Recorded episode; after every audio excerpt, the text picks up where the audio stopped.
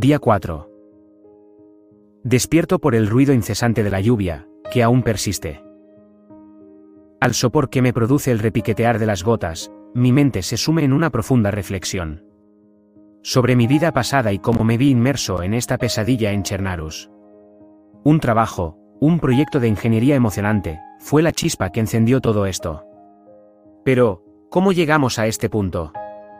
¿Qué pasó en el camino? El proyecto que me trajo a Chernarus era un desafío que no podía negarme, una oportunidad única para aplicar mi experiencia y creatividad. La perspectiva de contribuir a algo significativo y revolucionario era demasiado atractiva para rechazar.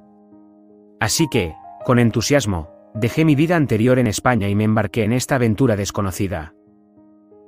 Sin embargo, la travesía hacia Chernarus cambió radicalmente el rumbo de mi vida.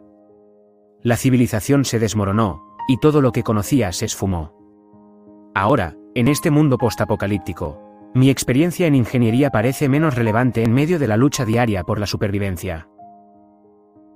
El futuro es incierto, pero mi mente divaga en busca de respuestas.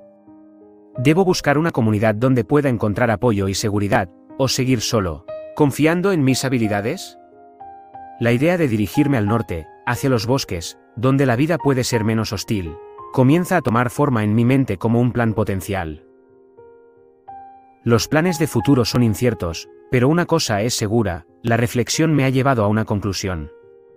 La esperanza sigue siendo mi brújula, y la determinación mi fuerza. En este mundo desafiante, debo adaptarme y evolucionar. Mi pasado me trajo aquí, pero es mi capacidad de enfrentar el presente y planificar el futuro lo que definirá mi camino en Chernarus.